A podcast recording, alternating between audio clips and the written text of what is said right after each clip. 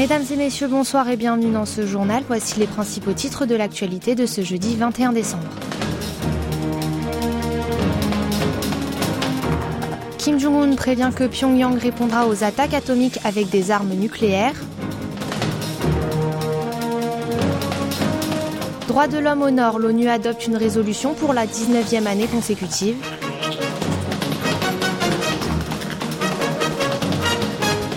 Et enfin, météo, le grand froid se poursuivra jusqu'au début du week-end. Cet élément vous sera présenté par Kim Hong-joo.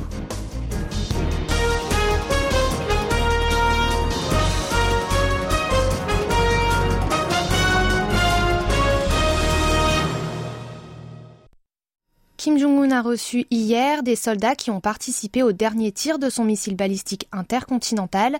La rencontre a eu lieu au siège du comité central du Parti des travailleurs. C'est ce qu'a rapporté ce matin l'agence de presse officielle nord-coréenne, la KCNA. Un encouragement des membres de la troupe. L'homme fort de Pyongyang a indiqué que leur dernière action audacieuse démontrait une forte volonté du régime de maintenir sa souveraineté.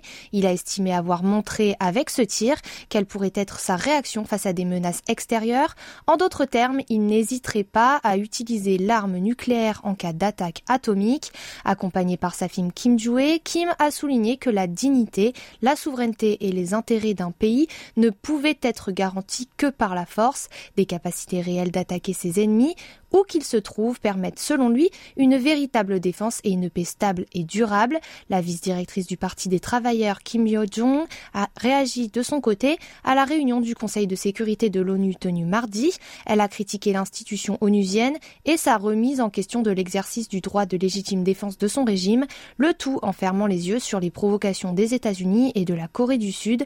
La KCNA a également défini de déclaration de guerre la nouvelle manœuvre nucléaire des deux alliés, en plus de l'Ulchi Freedom Shield réalisé cette année.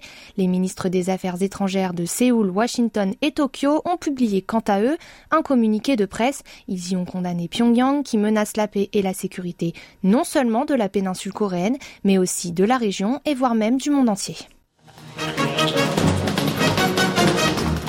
Une résolution condamnant la Corée du Nord pour ses violations des droits de l'homme a été adoptée mardi à l'unanimité sans vote à l'Assemblée générale de l'ONU à New York.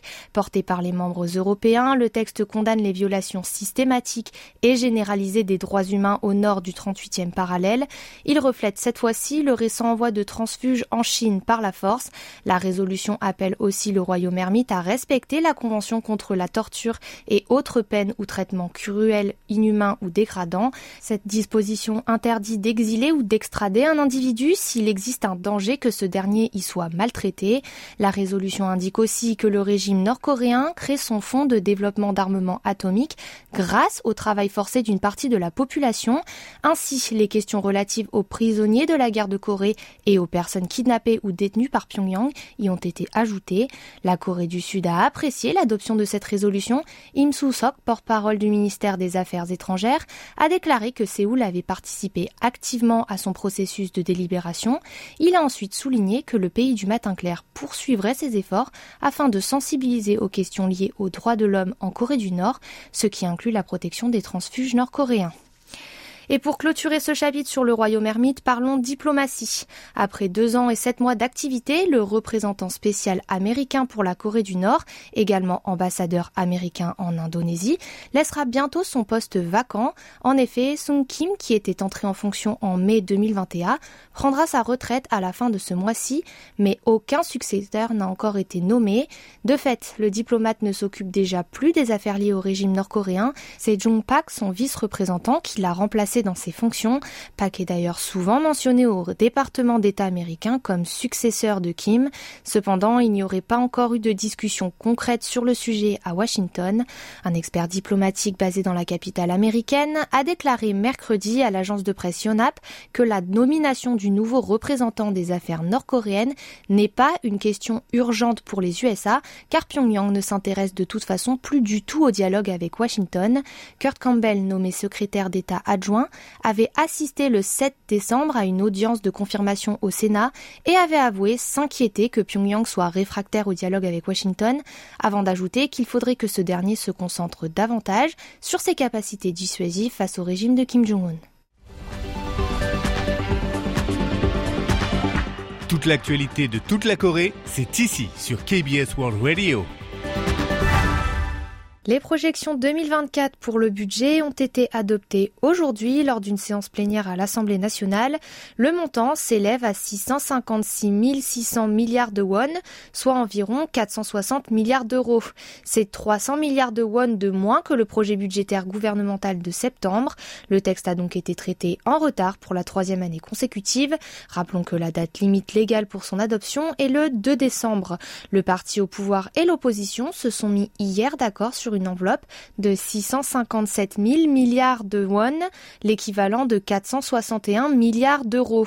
Ils ont décidé d'en accorder 600 milliards au programme de recherche et développement.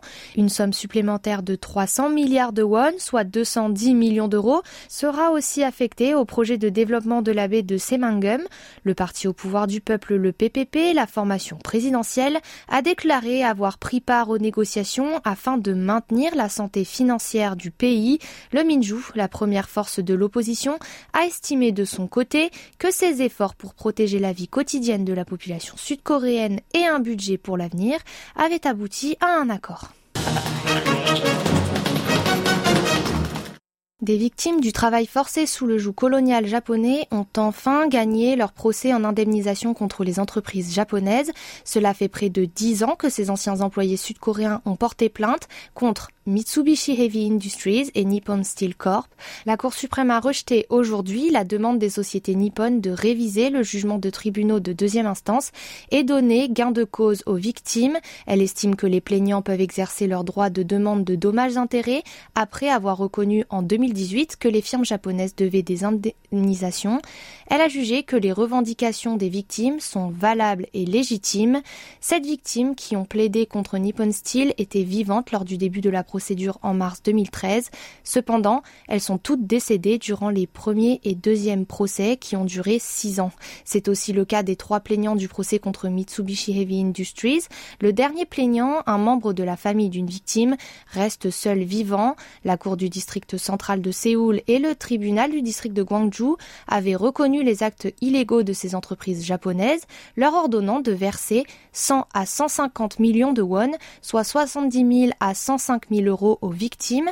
Le montant de dédommagement fixé s'élève donc au total à 1,17 milliard de won, une somme équivalente à 820 000 euros.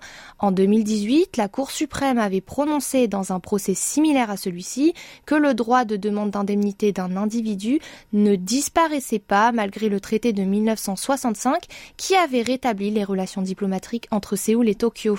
Le gouvernement sud-coréen avait proposé cette année une indemnisation via un tiers plutôt que de demander aux firmes japonaises de payer leurs dettes. Cependant, certaines victimes du travail forcé refusent toujours ce mode d'indemnisation.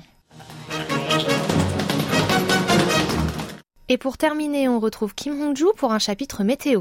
La vague de froid la plus puissante de cet hiver est arrivée. Une alerte a même été déclenchée dans la plupart des provinces du sud de la péninsule. Ce matin, le mercure est tombé à moins 25,3 degrés dans le district de Choron et à moins 21,1 degrés à Hwacheon dans la province de Gangwon. À Séoul, il a fait moins 14,4 degrés. Les températures pour la région centrale sont restées autour de moins 15 degrés.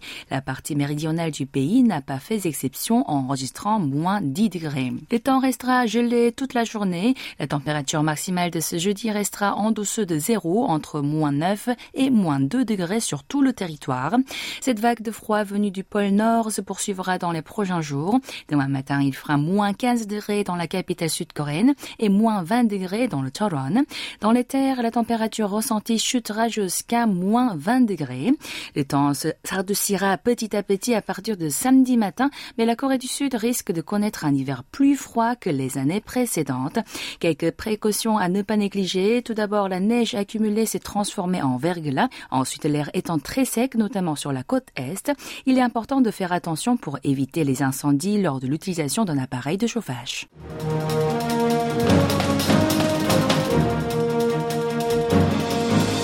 C'est la fin de ce journal qui vous a été présenté par Kim et Tiffany Genestier. Merci de votre fidélité et bon jeudi sur KBS World Radio.